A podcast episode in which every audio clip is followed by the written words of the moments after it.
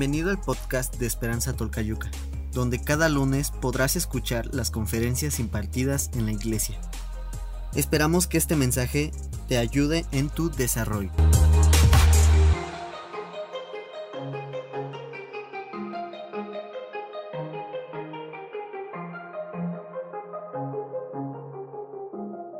Amén. Muy bien.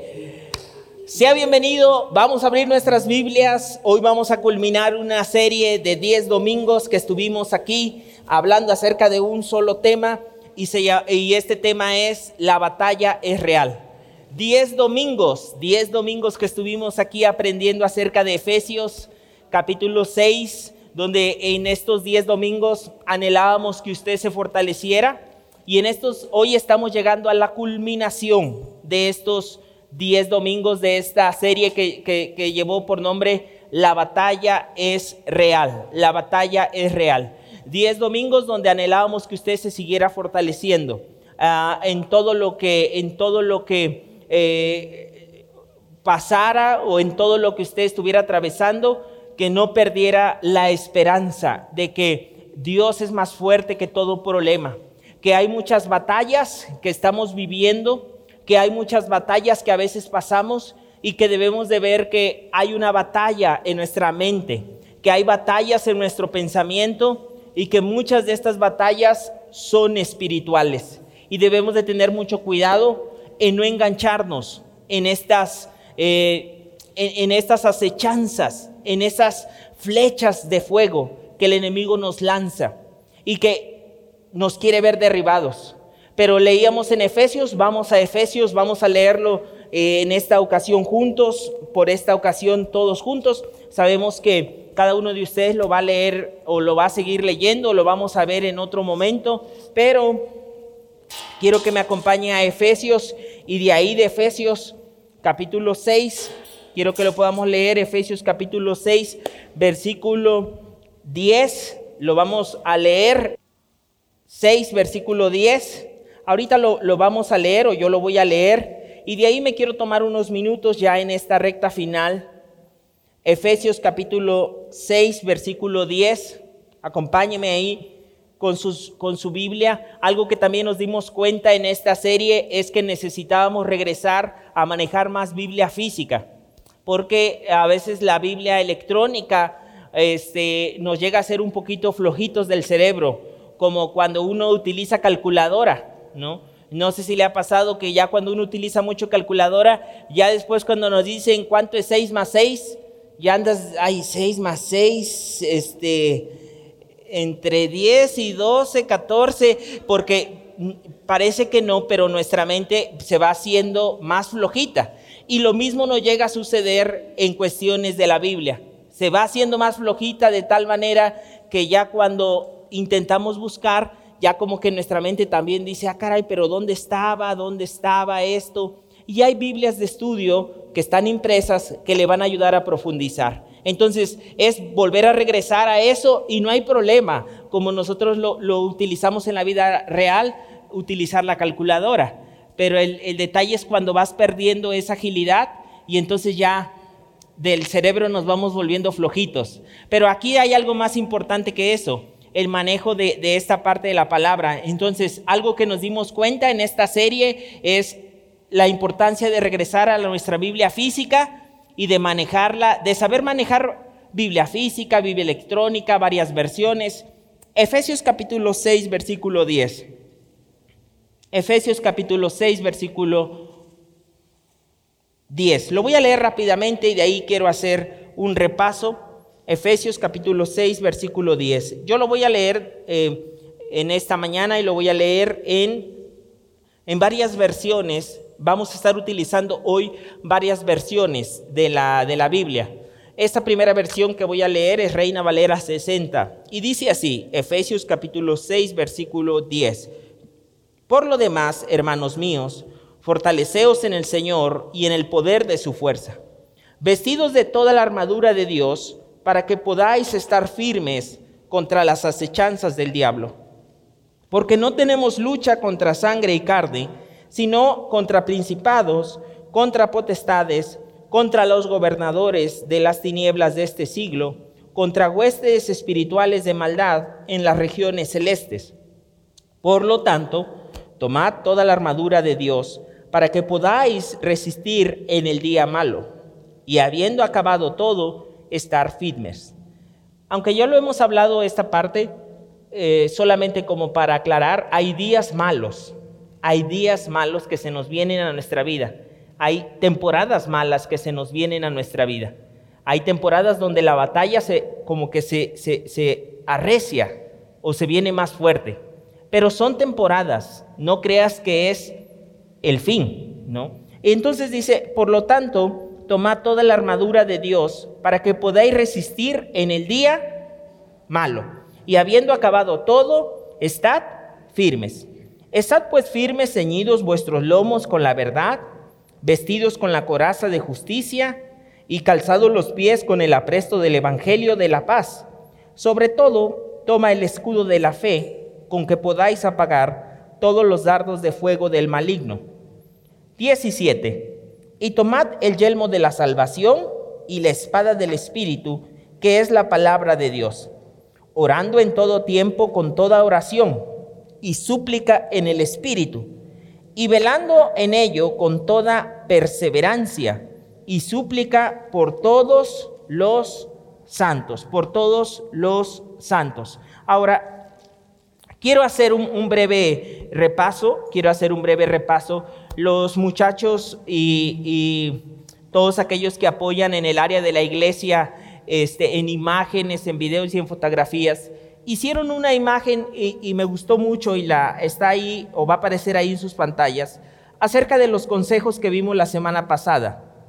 La semana pasada en nuestra penúltima eh, o en nuestro penúltimo tema hablamos acerca de que no te pierdas de lo bueno, no te pierdas de lo bueno que Dios tiene para tu vida, no te pierdas de aquello que Dios ha preparado para ti y que por malas decisiones nos vamos perdiendo de lo bueno. Esta, esta imagen estuvo o está todavía ahí en Facebook y ahí las puedes descargar y la puedes tener muy presente. Y ellos nos resumían en estos cinco, en estos cinco ejemplos que están ahí, eh, cinco cuadros, acerca de los consejos que vimos la semana pasada, de cómo tú y yo no, no nos vamos a perder lo bueno que Dios tiene para nosotros. A pesar de que haya una batalla o a pesar de que la batalla contra nosotros es real. El primer consejo que veíamos era ese que, está ahí, que dice caminar con armadura. La número dos que veíamos como consejo es huye de tentaciones riesgosas. La número tres era ten mentores, ten personas que hablen a tu vida, que hablen a tu corazón eh, la número cuatro es esta, define tus propósitos o define tu propósito de vida. ¿Para qué naciste? ¿Para qué viniste aquí a la tierra? Y la semana pasada decíamos en Proverbios, todo tiene un propósito. Y este consejo era, define cuál va a ser ese propósito. Y número, eh, o la parte número cinco, es la parte donde escribe y haz revisiones periódicas. Ese fue el consejo número 5. Escribe, escribe, ve escribiendo tu propósito para que lo tengas más claro, no te vayas desviando y entonces puedas hacer evaluaciones periódicas. Ahora, antes de entrar de lleno al tema y que lo vamos a ver ahorita en un momento, hoy vamos a estar hablando acerca de eres más fuerte de lo que imaginas. Hoy vamos a cerrar con esto. Eres más fuerte de lo que crees eres más fuerte de lo que imaginas.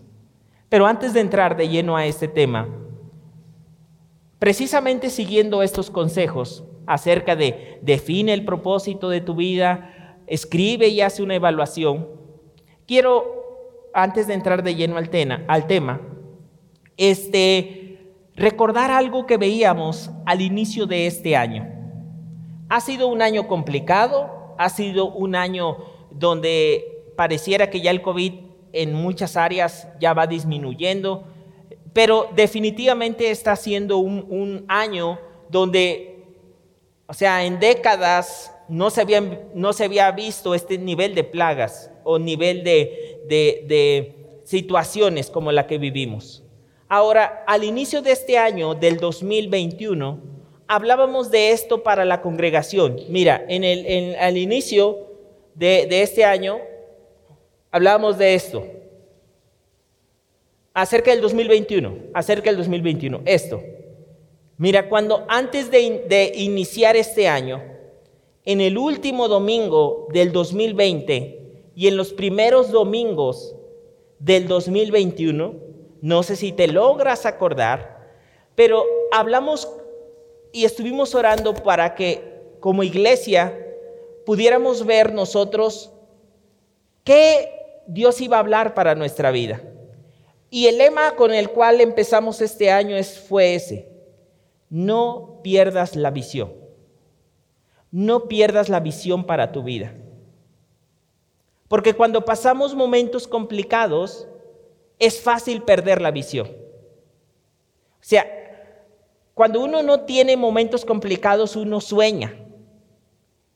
Uno tiene anhelos. Uno dice, voy a hacer esto, voy a hacer el otro, vamos a hacer esto. Primeramente Dios vamos a construir un cuartito.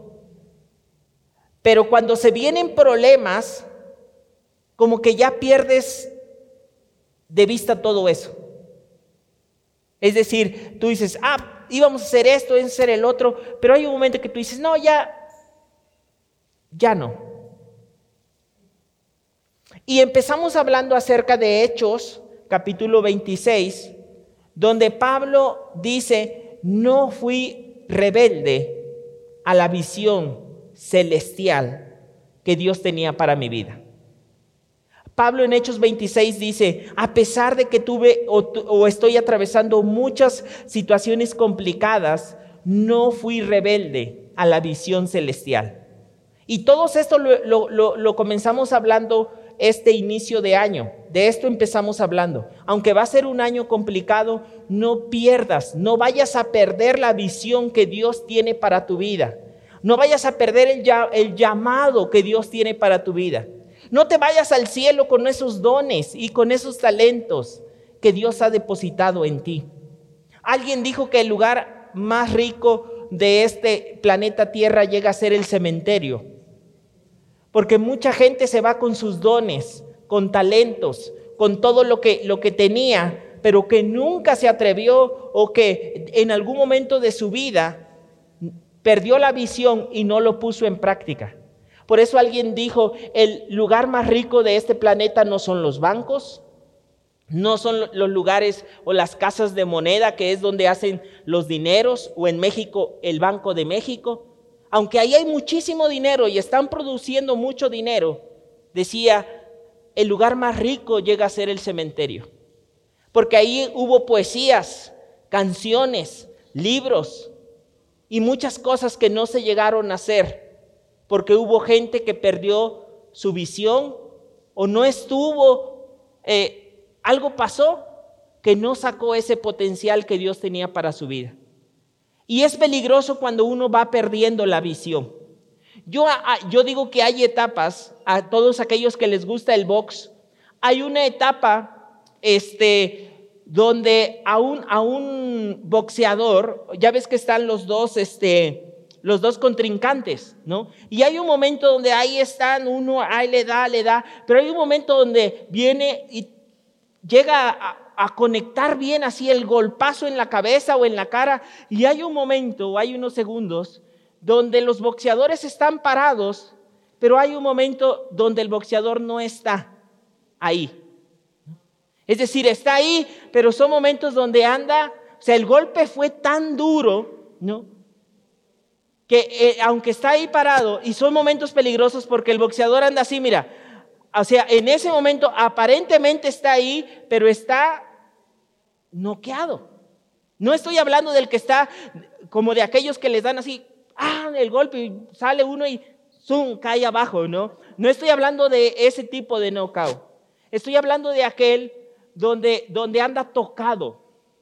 Yo le llamo andar tocado sea, cuando te meten el knockout y anda, anda tocado porque está parado, pero el golpe fue tan fuerte que perdió todo.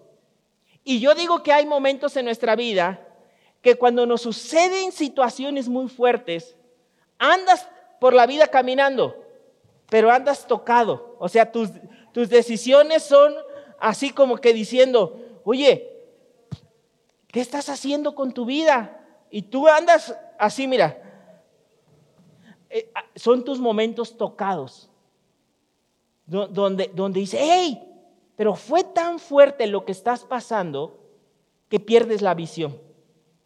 ¿Y sabes lo que pasa con un boxeador cuando anda tocado?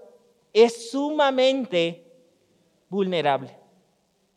En ese momento puede venir el siguiente y rematarlo, porque en ese momento no ve el peligro. Incluso hasta puede estar ahí el boxeador, el enemigo, y en lugar de irse a su esquina, puede todavía irse así al, de frente contra el enemigo.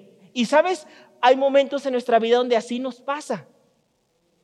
Andamos tan tocados que todavía vamos con así como que con el enemigo y abriendo puertas en nuestra vida diciendo termíname de, de, de noquear, ¿no? O sea, termíname. Y aquí hay que tener cuidado, porque aquí es donde uno no puede perder la visión, como dijo Pablo. No fui rebelde, aunque pasé circunstancias complicadas, aunque estoy pasando momentos difíciles, no perdí la visión que Dios o de lo que Dios quiere hacer con mi vida, de lo que Dios quiere hacer con mi familia. Y eso es con lo que empezamos este año y estamos próximos a cerrar. Solamente nos faltan, eh, actualmente, la semana que corrió, estamos en la semana 42 de 52. Es decir, solo nos faltan, ya, y ya estamos corriendo ya ahorita en esta semana, 10, 10 semanitas, 9 ya, ya casi contando, y cerramos el 2021.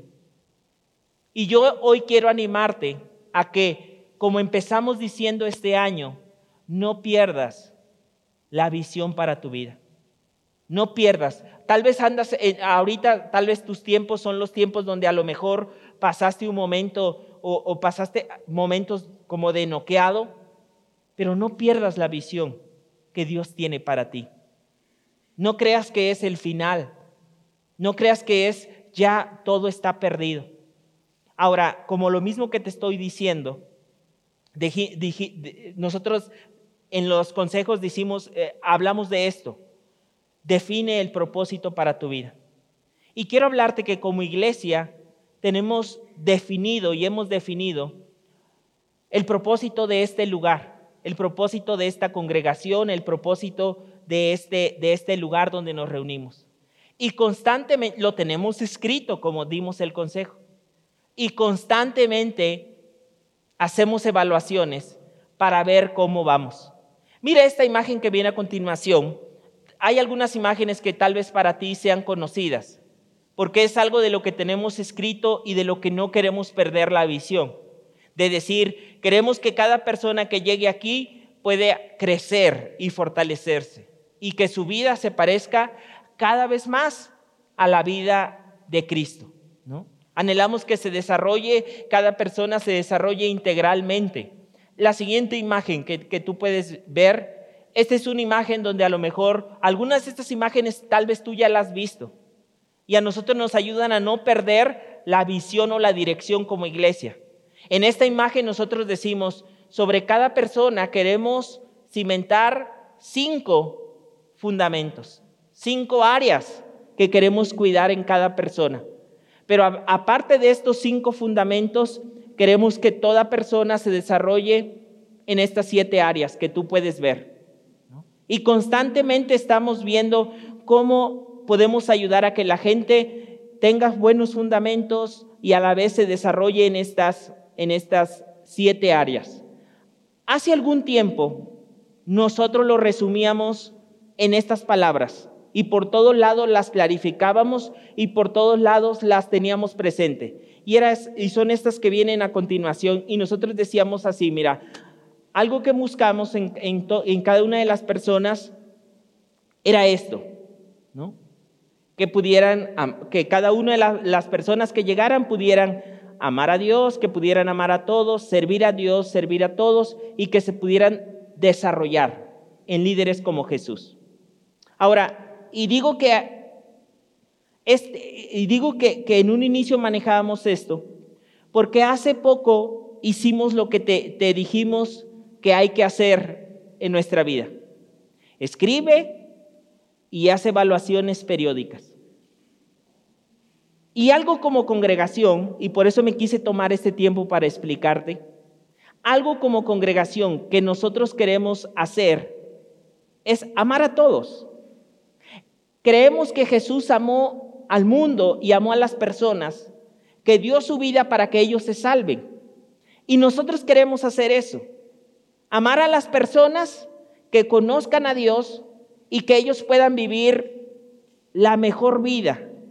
Porque estando con Dios, verdaderamente experimentamos una plenitud que no podemos encontrar en otras cosas. Pero hace poco, quiero contarte esto, platicando con un mentor en varias áreas, fui con este mentor y me dice, mira, ustedes como iglesia quieren alcanzar a personas que no son religiosas o que no asisten a otra iglesia, ¿verdad? Y yo le decía, sí, Mm, si tú te has fijado, algo que en la iglesia hacemos es que no, nuestras formas no son muy religiosas. Yo digo esto, menos, menos formas religiosas, más espiritualidad. Uno puede ser no, no religiosa, incluso Jesús, las personas que, que colgaron y que crucificaron a Jesús fueron los religiosos. Aquellos hombres que por fuera Jesús les dijo algo durísimo y les, dijo esto, son sepulcros blanqueados. Es decir, por fuera todas sus formas parecen como si de verdad ustedes fueran muy, muy espirituales, pero en realidad no son espirituales. Y algo que yo digo es, como iglesia anhelamos ser menos religiosos, más espirituales. Menos religiosos, más espirituales. Si tú puedes ver, tal vez haya personas que vienen de otras congregaciones y digan, ay, pero como que las formas religiosas no son muy dadas aquí, ¿verdad? Yo, yo algo que les digo a las personas es, mira, nosotros no queremos alcanzar gente de otras congregaciones. Nosotros queremos alcanzar gente que no conoce a Dios y conectarlas con Dios y que ellos empiecen una relación maravillosa. Ahora, hablando con este mentor, me dijo, mira, quiero decirte que esto que tú estás escribiendo ahí suena muy bonito, pero si yo, si tú le preguntaras y me dejaron algunas tareas, pregúntale a una persona que no es religiosa, que está enojada con Dios, que está frustrado. Si lee esto, es muy probable que la persona diga, no, gracias. Y, no sabe de lo que se está perdiendo. Es decir, no sabe, no sabe que, que en Dios puede encontrar lo mejor. Pero como muchas veces ya su mente incluso ha visto malos ejemplos religiosos, háblale de Dios y ya aparente, apenas le dices Dios y ellos se cierran. Y algo que me decía este mentor me dice, ¿cómo podrías decir lo mismo? ¿Cómo podría? Fíjense esto, amada iglesia. Yo te estoy contando un tiempo de muchos meses de oración, de dirección, de ayuno, pero te lo estoy platicando en unos minutos. Me, me retaron a esto. ¿Cómo puedes decir lo mismo, pero sin decir palabras religiosas?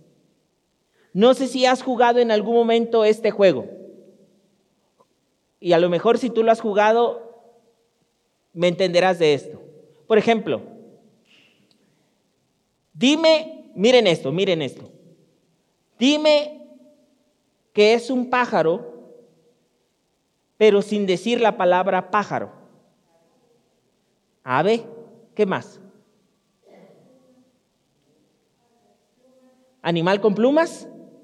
Ok, ya se acerca un poco más. ¿Qué más? Dime la palabra, ahora más, no sé si ustedes han visto esto. Dime la palabra tamales sin decir tamales.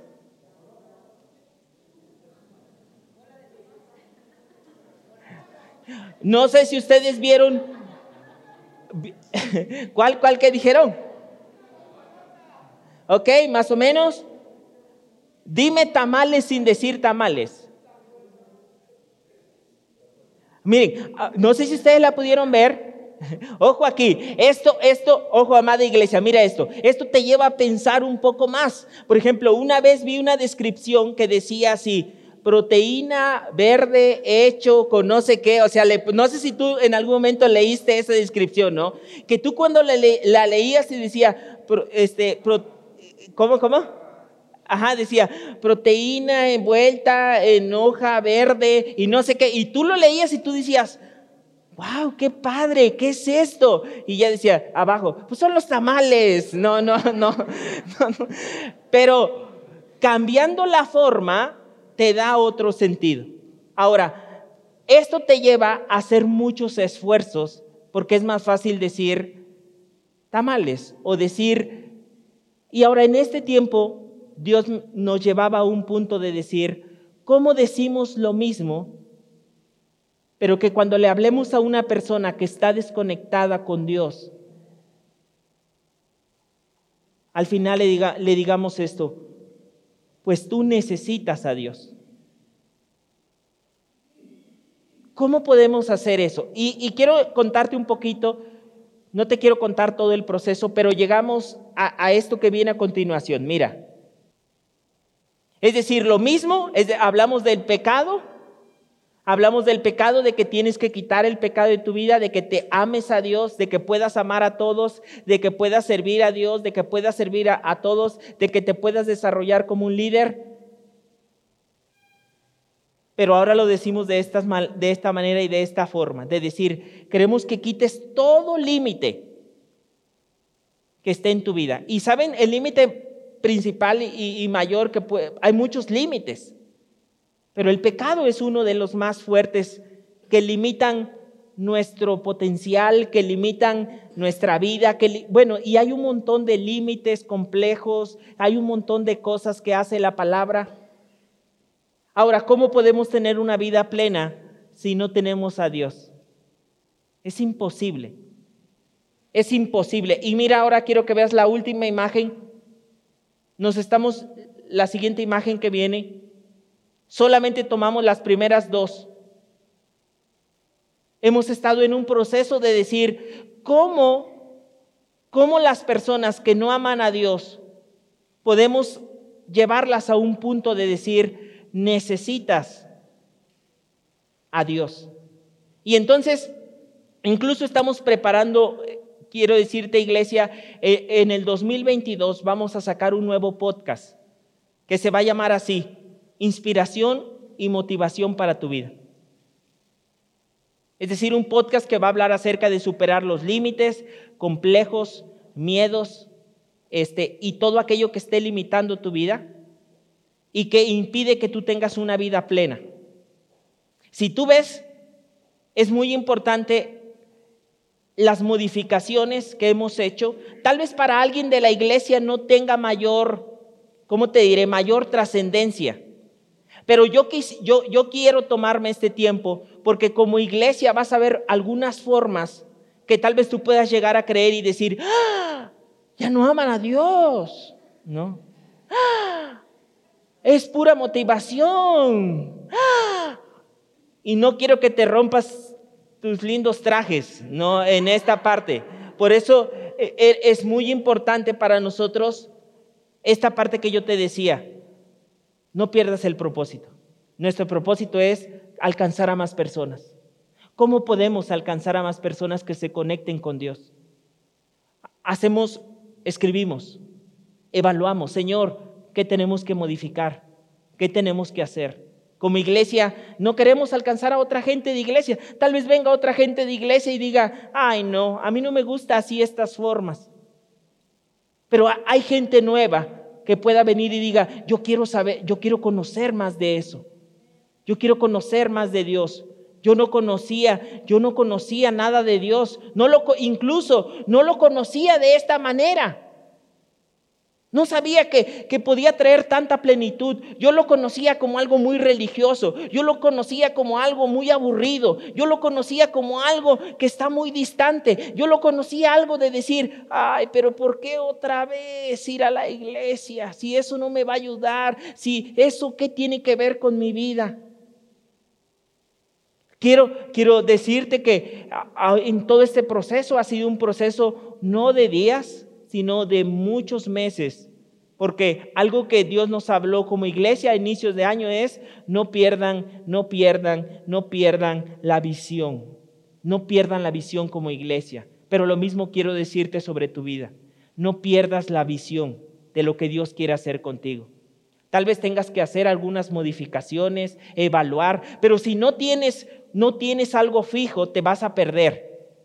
Te vas a ir con muchas cosas, te vas a perder pero cuando tienes definido es más fácil evaluar, también hacer modificaciones y no perderse. Así que en los próximos, a inicios del otro año, vas a ver este podcast que se llama Inspiración y Motivación para tu vida. Y queremos lo mismo, que la gente tenga fundamento, se desarrolle, crezca, ame a Cristo, ame a los demás, su vida se parezca a Cristo. Pero ahora decimos esto, queremos inspirar y motivar a las personas a que superen todo límite que les impida tener una vida plena. Queremos ayudar a eso a las personas. Todo límite que les impida. Ahora, como iglesia también quiero decirte esto, la el próximo 7 de noviembre, el próximo 7 de noviembre, van a regresar o ya comienzan los cursos de desarrollo. De, es decir, si tú no te has apuntado a ningún curso, el próximo 7, 7 de noviembre. Los domingos a las 9 de la mañana se abren dos cursos. Un curso que se llama Decisiones Sanadoras y otro curso que se llama Corazones Restaurados. Son los dos cursos que van a estar ya abiertos. Hoy al, terminar la reunión, en la parte de allá afuera ya van a estar las mesas de inscripción. Las mesas de inscripción donde tú vas a poder inscribirte son totalmente, no tienen ningún costo. Bueno, aparentemente, porque pues si vas a tener que levantarte temprano, si vas a tener que, que desayunar más temprano y venirte más temprano, pero yo digo, mira, eso comparado con lo que va a producir el curso en tu vida, no, no, eh, no tiene comparación. Ahora, el detalle es que solo está cerrado a 20 personas. Cada curso está cerrado a eso. Entonces, si no, si no te inscribes o si ya eres el número 21, te vamos a decir que mejor te esperes para la siguiente ocasión. Pero el 7 de noviembre comienzan estos dos cursos. Así que saliendo allá va a estar la mesa y ahí te puedes inscribir. Dos cursos, decisiones sanadoras y corazones restaurados. Quiero hacerte esta recomendación. Si tú nunca has estado en un curso, tu primer curso que sea decisiones sanadoras. Si tú ya tienes años de estar en el cristianismo, pero hay situaciones, complejos, heridas que vienes arrastrando, yo te diría corazones restaurados. Ves por ese curso, ves por ese curso. Si hay algunas cosas que tengas que afinar, ve por ese curso, también el de corazones restaurados. Entonces, ahí está la invitación, decisiones sanadoras, corazones restaurados para que hoy saliendo tú puedas inscribirte. Estos son los cambios que vienen. También quiero decirles otro cambio que vamos a hacer en la congregación. Yo voy a tratar, eh, quiero que veas este otro cambio, lo voy a intentar con todo mi corazón, ¿no? Porque este sí, he intentado, he intentado, ¿no? Pero también algo que vas a ver en la congregación es que los días, bueno, aparte ahorita que vi a Paulino y a Ilse allá atrás, este, también nos estamos preparando para las transmisiones en vivo. Es decir, ellos están eh, junto con todo un equipo, pero e, ellos están al frente y por ahí también he visto que también luego Tadeo y, no sé quién más están por ahí haciendo las preparaciones para instaurar o instalar algunas cámaras que las proyecciones ahora sean en vivo y ya no sean eh, retransmitidas, sino que ahora vamos a estar en vivo y tú vas a poder compartir la transmisión con estas modificaciones que vamos a hacer. Lo que yo voy a hacer también, un gran, gran, gran esfuerzo es reducir lo que yo estoy hablando los domingos. Es decir, yo tengo un promedio eh, de hablar en público aproximadamente entre una hora y hora y cuarto. ¿No? O sea, puedes revisar las transmisiones y por más que, que yo he intentado bajar, es hora y cuarto, hora veinte. ¿no? Ahora, lo que vamos a hacer es esto. Se va a reducir el, el tiempo que yo estaré hablando aquí, pero a lo largo de la semana sacaremos pequeños cápsulas que le vamos a dar seguimiento a lo que y complementar lo que se habló aquí, ¿no? Es decir, yo ya he estado escribiendo, yo ya he estado haciendo algunas algunas pruebas y lo que vamos a hacer es vamos a reducir el tiempo de aquí, pero le vamos a dar mucho seguimiento entre semana. Pequeñas cápsulas de un minuto y medio, de dos, de tres, pero que te van a volver a ayudar a decir, ah, este, esto me enriquece todavía más. Entonces, esto lo quiero aclarar porque para mí está siendo todo un reto también decir cómo, cómo esta verdad tan importante, saco lo más importante, lo transmito, pero en un tiempo todavía menor y a lo largo de la semana ya reforzamos con estas pequeñas cápsulas que tú vas a poder compartir, que, tú, que van a sacar este tipo de mensajes y que todavía te van a ayudar más porque queríamos aclararte de todos estos cambios o evaluaciones que vienen, porque tú vas a sentir en algún momento el cambio. Vas a decir, ah, caray, ¿y ahora qué? ¿Qué, qué está sucediendo? ¿Qué está pasando? Pues es parte de estos procesos de evaluar y de, de no perder el rumbo de lo que queremos alcanzar a más personas, a que para ti sea más fácil que ayudes a más, a más personas. Entonces, son de los algunos cambios que vas a poder ver y que vienen de lo que dijimos en esta serie, es decir, o de, que, de lo que dijimos en este año. No pierdas la visión para tu vida. No pierdas la visión. Hechos 26, 19, Pablo le dice, no fui rebelde a la visión celestial que Dios quería hacer para, para mi vida. Entonces, son algunas aclaraciones de lo que viene. Es un gusto poder disfrutar cada domingo adorar a Dios, pero a la vez también deleitarnos en su palabra. Así que muy bien, ahora sí, vamos a cerrar con esta parte y hoy quiero hablar acerca de esto. Ahora sí, vámonos a cerrar. La batalla es real. La batalla es real. Hoy acabamos de leer Efesios capítulo 6, versículo, ¿qué versículo? Versículo 10, Efesios 6, 10. Estuvimos hablando de todo, todo, toda esta parte. Pero hoy quiero cerrar con este tema. Hoy quiero cerrar con esto. Hoy quiero cerrar con este tema.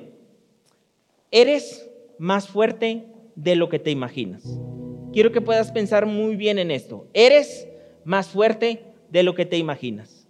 Aún en medio de la batalla, aún en medio de, de situaciones complicadas, quiero que veas esto. Eres más fuerte de lo que te imaginas. Hoy vamos a cerrar esta serie con este tema. Eres más fuerte de lo que te imaginas, eres más fuerte de lo que crees. Mira qué curioso que aún en la naturaleza vemos a las hormigas. Hay una hormiga que se llama la hormiga ata. Y la hormiga ata tiene estas características. Puede cargar hasta 50 veces más lo de su propio peso. Es decir, puede cargar cosas que son muchísimo más fuertes que ella. Aún en la naturaleza encontramos, por ejemplo, los escarabajos. Físicamente, los escarabajos no tendrían por qué volar porque sus alas son tan pequeñas y su cuerpo tan grande que cuando tú haces estudios, los estudios dicen, no, es, es físicamente imposible que este animalito pueda volar. Pero sin embargo, estos insectos superan aún expectativas que los científicos o que los estudiosos dicen que no se puede hacer. Y algo que quiero que tú veas, que está muy parecido en Dios es que hay cosas que tal vez todos dirían, esto lo va a destruir. Pero a pesar de que todas las estadísticas dicen que eso te va a destruir, en lugar de que te destruya, termina fortaleciéndote. Es decir, en lugar de que, de que todos los que te rodean y familiares dijeran, esto sí lo va a acabar, esto sí lo va a noquear y lo va, lo va a perder. Y en lugar de que eso te pierda, eso te hace madurar y te hace más fuerte. Estamos en una batalla y quiero que me acompañes a jueces capítulo 6. Jueces capítulo 6. Jueces capítulo 6. Eres más fuerte de lo que te imaginas. Quiero decirte que aún decir esto, eres más fuerte de lo que te imaginas, hay algunos que hasta les cuesta creer eso. O sea, tan solo escuchar, eres más fuerte de lo que te imaginas. ¡Ah! O sea, como que su mente han sido programados para decir, no, no. Escuchan, eres más fuerte de lo que te imaginas. No, ¿cómo que? No, no, no. No, tú me quieres, no sé, me quieres animar, motivar, me quieres decir cosas bonitas. O sea, aún su mente ha sido tan programada para otras cosas que cuando se les dice eres más fuerte de lo que te imaginas, su primer pensamiento es decir, no, no. Ahí ya está una batalla real en tu mente.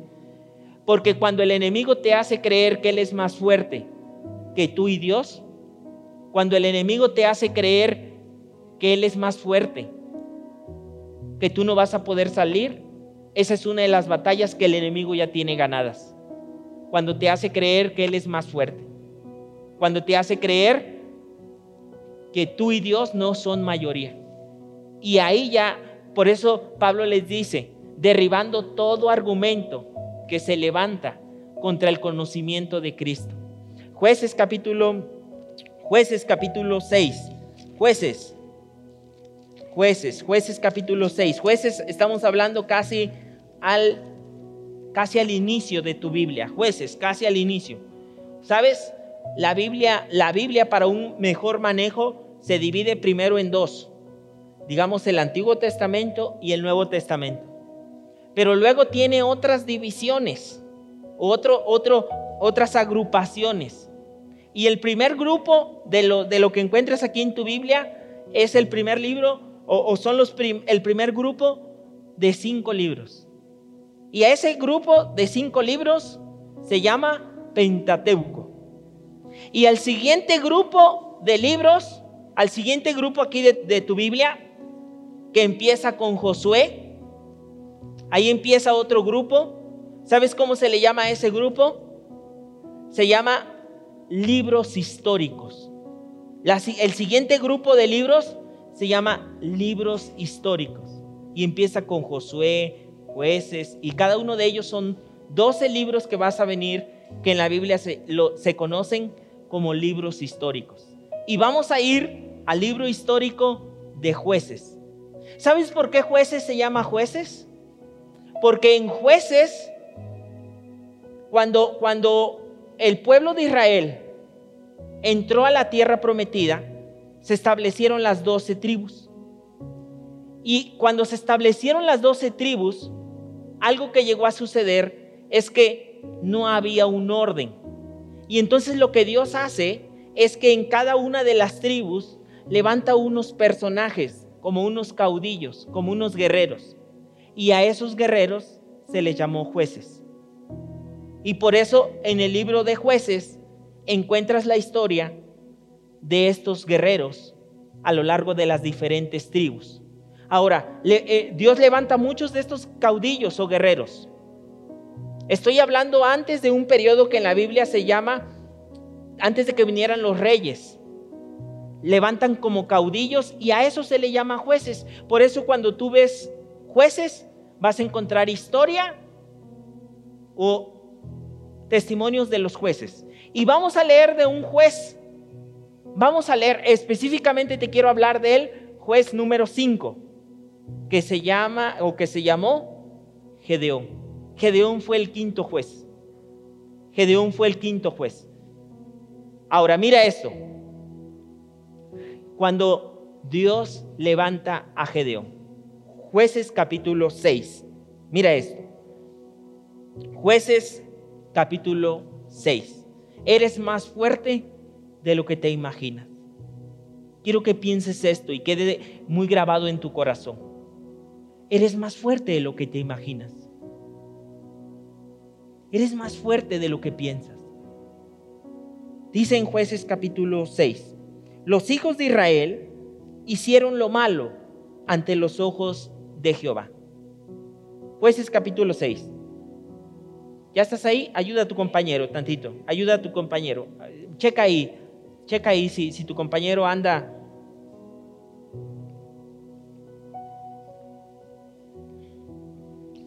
Jueces capítulo 6. ¿Ya estamos ahí? Miren, algo que, que, que, me encantaba, a mí que me encantaba de la iglesia donde yo nací, es que pues al inicio uno cuando va creciendo no tiene Biblia. Y algo que me encantaba es que cuando alguien veía que no tenía Biblia, se tomaban la delicadeza de prestarle su Biblia, ¿no?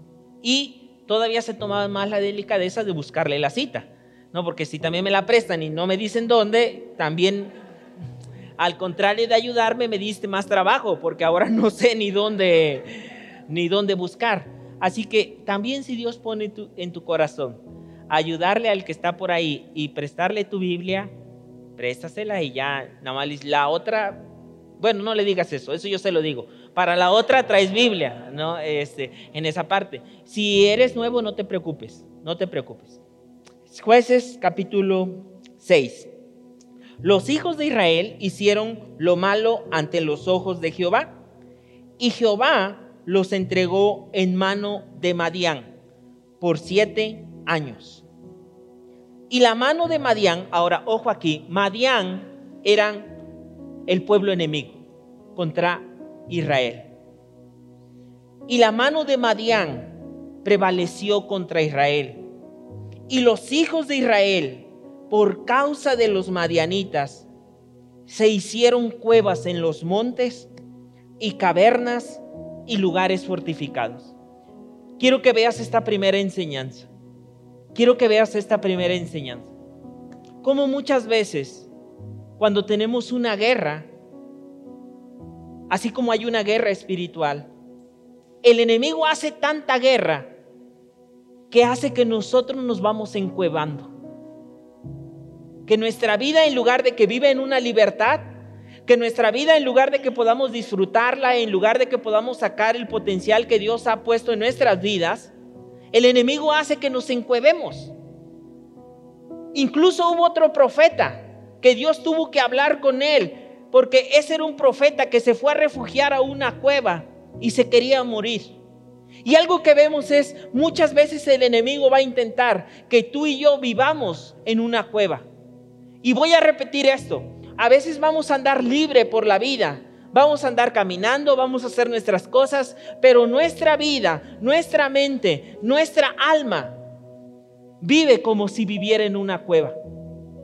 Madián había logrado, el enemigo había logrado que Israel, los hijos de Dios, vivieran en una cueva. Y es y, algo que tenemos que darnos cuenta es cuando el enemigo va acorralando tanto nuestra alma, que nuestra alma se acostumbra nuestra vida no a vivir en una libertad, sino a vivir como en una cueva. Los que estaban más libres, los que gozaban del territorio, era el pueblo de Madián. Y los hijos de Dios tuvieron que irse a vivir como cuevas. Pero tienes que saber esto. Dios no, no te creó y no te formó para que tu vida, para que tu alma, para que tu familia viva como en cueva, con complejos, miedos, límites que te hacen vivir como en una cueva, con esas inseguridades de decir, pero es que yo no puedo, pero es que si pasa esto, ellos vivían con esa mentalidad. con una mentalidad de cueva. Y Madián había hecho eso. Mira, ellos sembraban, antes de eso ellos sembraban. ¿Qué es, lo que ¿Qué es lo que Dios les había dicho a su pueblo al entrar a la tierra prometida? ¿Que iban a vivir en cuevas y encerrados? No era eso lo que Dios le había dicho. Dios, la promesa, si tú lees un poquito antes, les había dicho, te voy a dar una tierra en la cual fluye leche y miel. Te voy a dar un lugar. Y luego les describe ese lugar. Pero el lugar que nosotros ahora vemos es, no es eso, es lugar de cuevas. Y es importante cuando el enemigo hace guerra espiritual en tu vida, en tus pensamientos, en tu alma, que tú vives encuevado. No das el potencial porque tus miedos, límites y complejos están sobre ti. Están sobre ti. Ya ya eres hijo de Dios, ya conoces acerca de Dios, pero tu alma está en cueva. Tu alma está en cueva. Tu vida está en cueva. Dice, así estaba. Y yo decía algo importante ahorita al comenzar, que a veces nuestro pensamiento ya es de tanta cueva, que cuando nos dicen algo, no lo creemos. No lo creo. Oye, qué bien te ves. Ay, no, no, mira, toda vieja, toda arrugada. Mira cómo anda. No, no, no.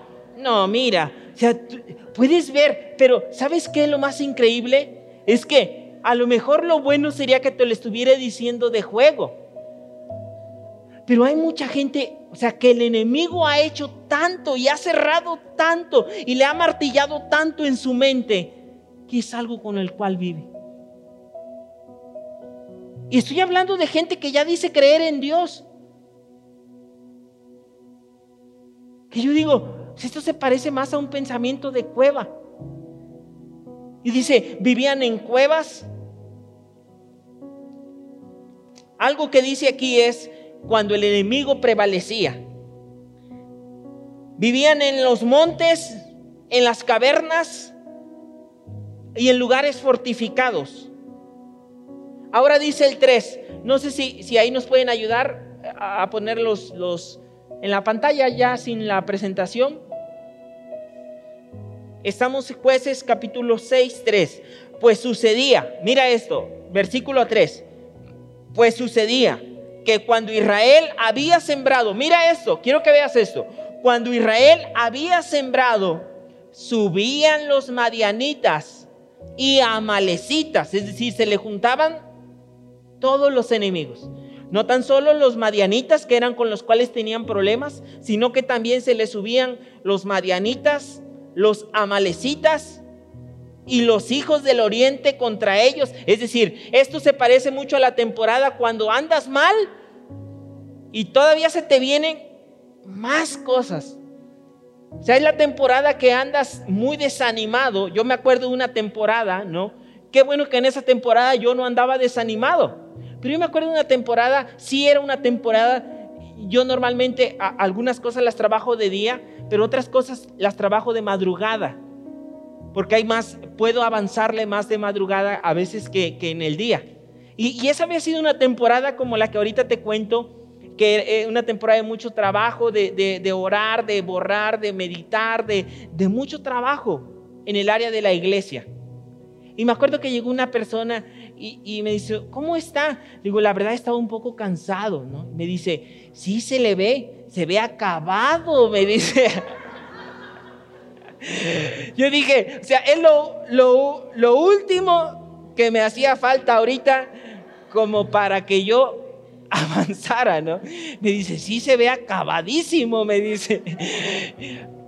Y hay un momento donde se te juntan los de Madián, los amalecitas, los de Oriente, los aquellos que no te traen buenas cosas a tu vida. Pero todo lo que habían sembrado llegaban, se lo robaban.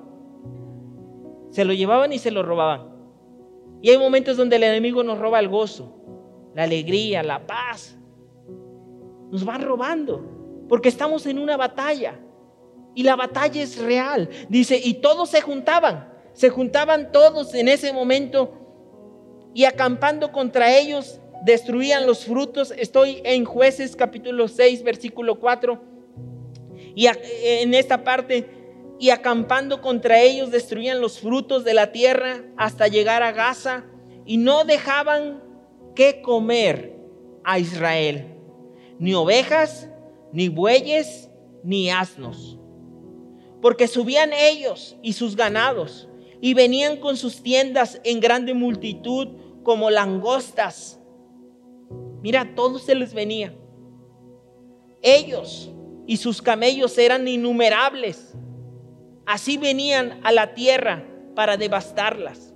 Mira, me encanta que, que Dios aquí no menosprecia que los enemigos eran muchísimos. O sea, que, que dice, se le venían como langostas se le venía todo encima. O sea, nos habla el escritor que la batalla era muy fuerte.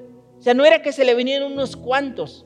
No era que se le no era que les no es que les hacían guerra de guerrillas, sino que se le venían todos encima. Y, la Biblia dice, eran muchísimos. Y luego sigue hablando en, en esta parte, dice, así venían a la tierra para devastarla. De este modo empobrecían a Israel en gran manera por causa de Madián. Y los hijos de Israel clamaron a Jehová. Y los hijos de Israel clamaron a Jehová.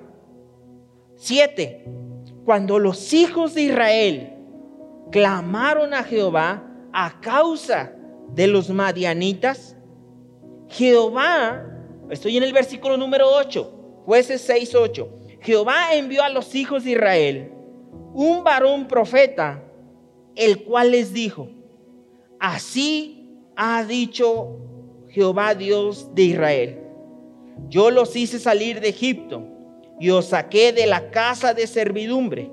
Les empieza a recordar, les empieza a decir, yo he sido el que los ha sustentado. Aunque en este momento están pasando una temporada de cuántos años?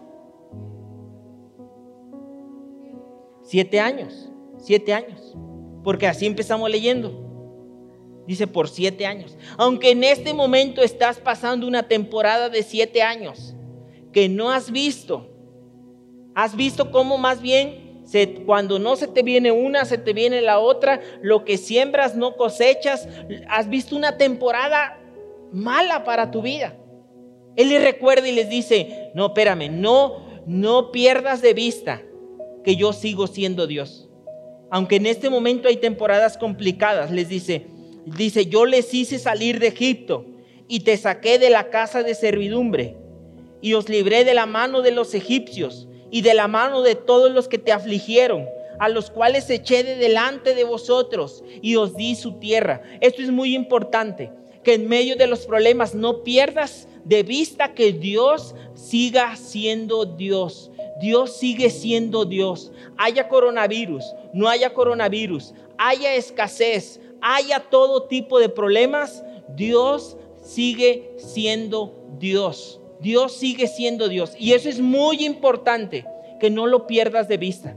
No, no es, es importante que no te quedes con la mentalidad de cueva una mentalidad de oscuridad, decir, pues aquí yo, pues esta es la cueva que a mí me tocó vivir, aquí en la cueva. Es muy importante que tu mente no se haga con una mentalidad de cueva cuando pases temporadas complicadas. Y Él les recuerda eso.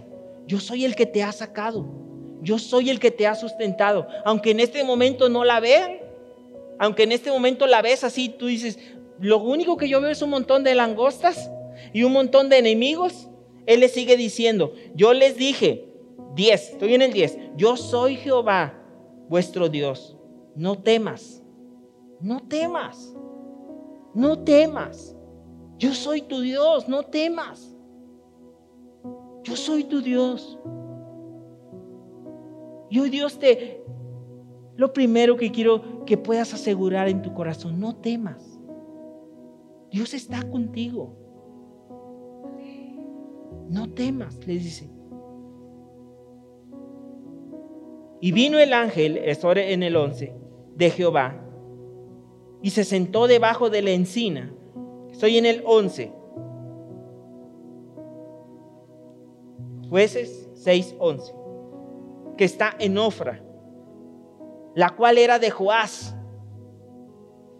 Y su hijo Gedeón estaba sacudiendo el trigo en el agar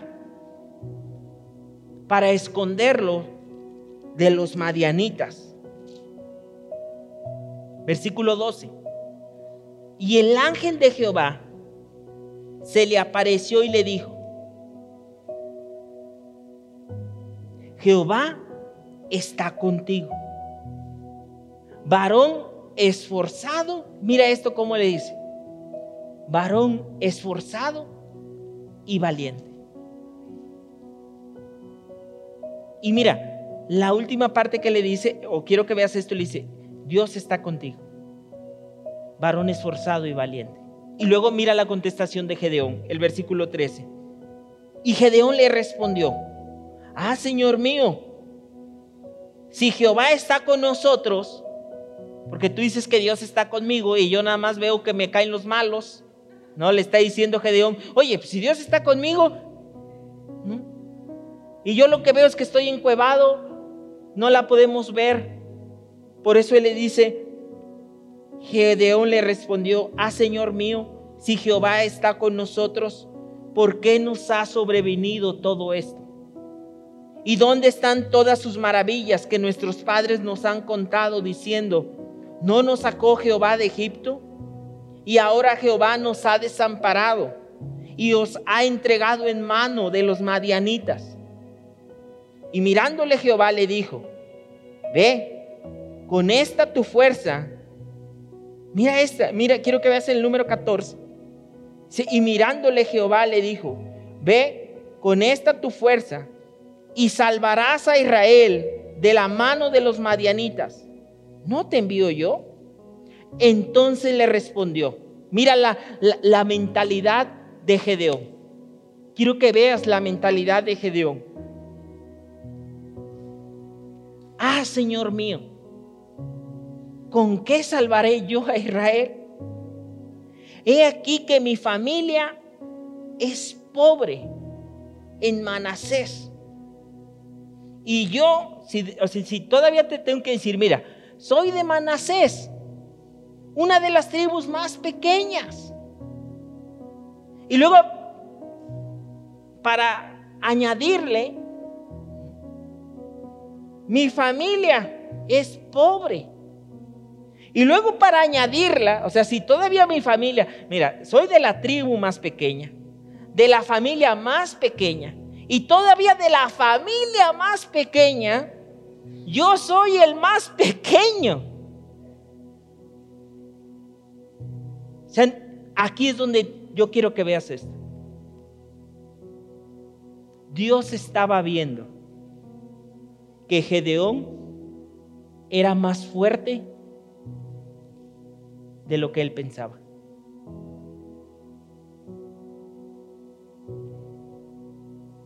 Gedeón tenía un nivel donde él pensaba. Pero Dios le estaba diciendo a Gedeón, Gedeón, eres más fuerte de lo que tú te imaginas. Gedeón, eres más fuerte de lo que tú crees. Por tu situación que has pasado, tú crees que tu potencial es muy poco. Y sabes que hay gente que así vive. Por eso eh, Dios le tiene que decir esto. Eres más fuerte de lo que te imaginas. Y qué triste cuando el enemigo ha hecho creer a gente que ama a Dios que no sirve para nada. Por eso hoy tienes que grabarte eso en tu corazón. Señor, ayúdame a ver que aún soy más fuerte en ti. Me encanta cómo lo dice la, la versión,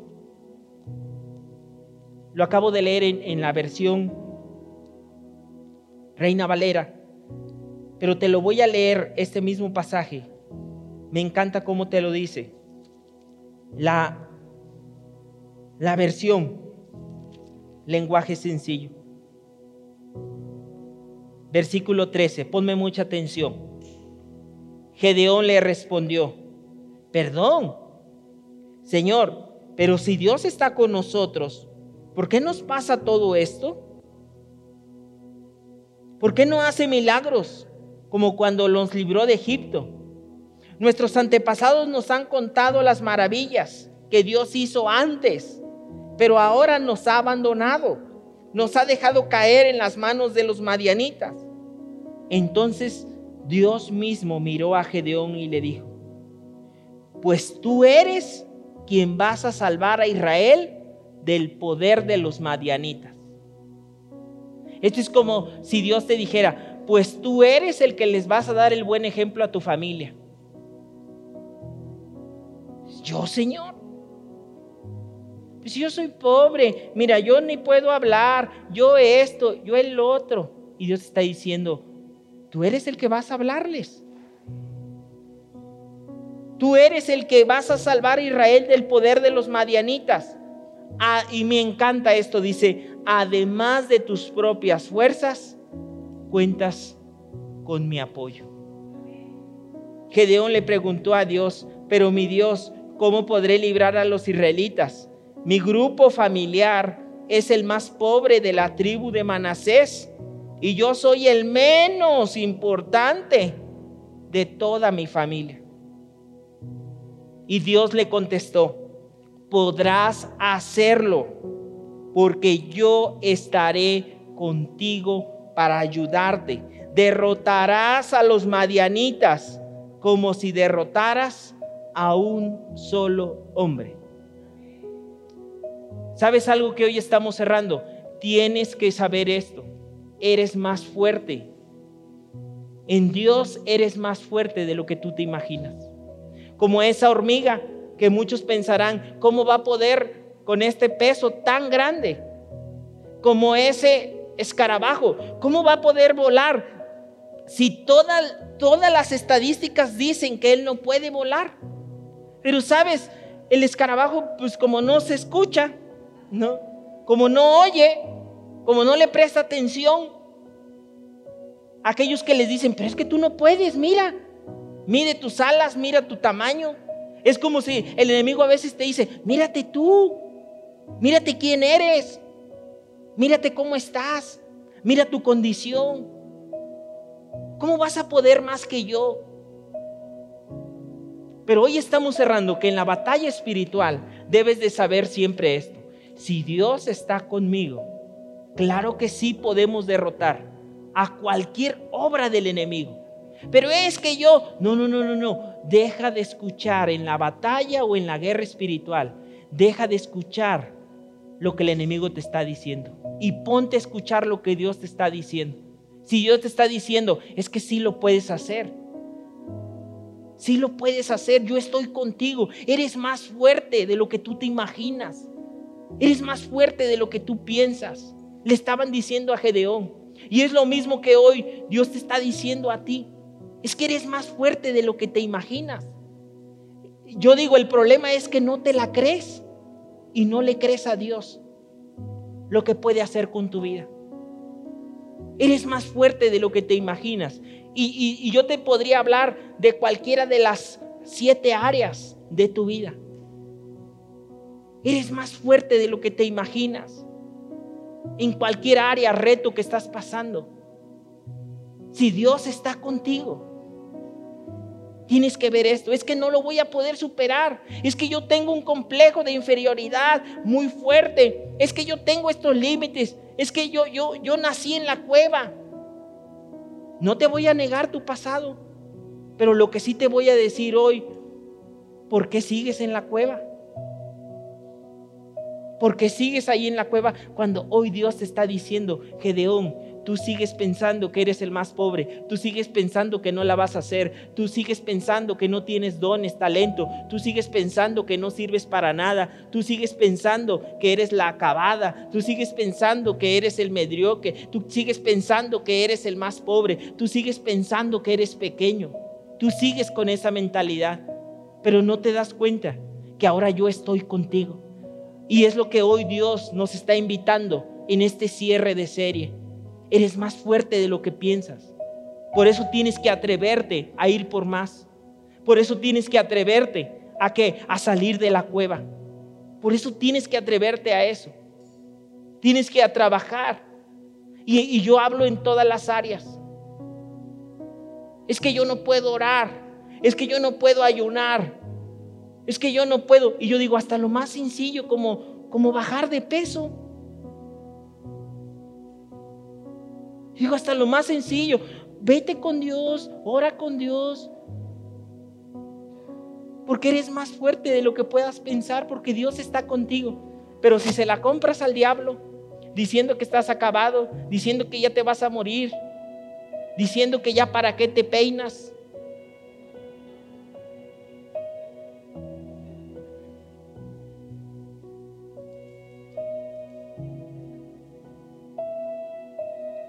Eres más fuerte de lo que crees. Eres más fuerte. Y lo que tú tienes que saber es, estoy contigo, Señor. Hay momentos donde vas a, vas a sentir que ya no resistes. Hay momentos donde vas a sentir que ya, ya no puedo, Señor. Ya aguanté lo máximo. No puedo, Señor. Así voy a morir. Yo le dijo, no, Gedeo. No, Gedeo. Eres más fuerte. Aunque el enemigo te ha hecho creer que naciste para la cueva, no naciste para eso. Hoy tienes que ver eso. Muy bien, ahí en tu lugar. Vamos a orar. Gracias, Señor.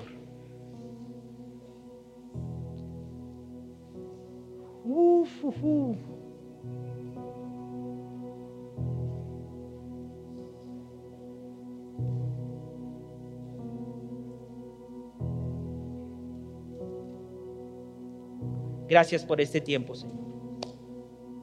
Gracias por estos diez mensajes. Gracias por estos diez mensajes. Señor, está cerrando esta serie hablando de que cuando estoy contigo, a pesar de toda batalla y toda guerra que se levante,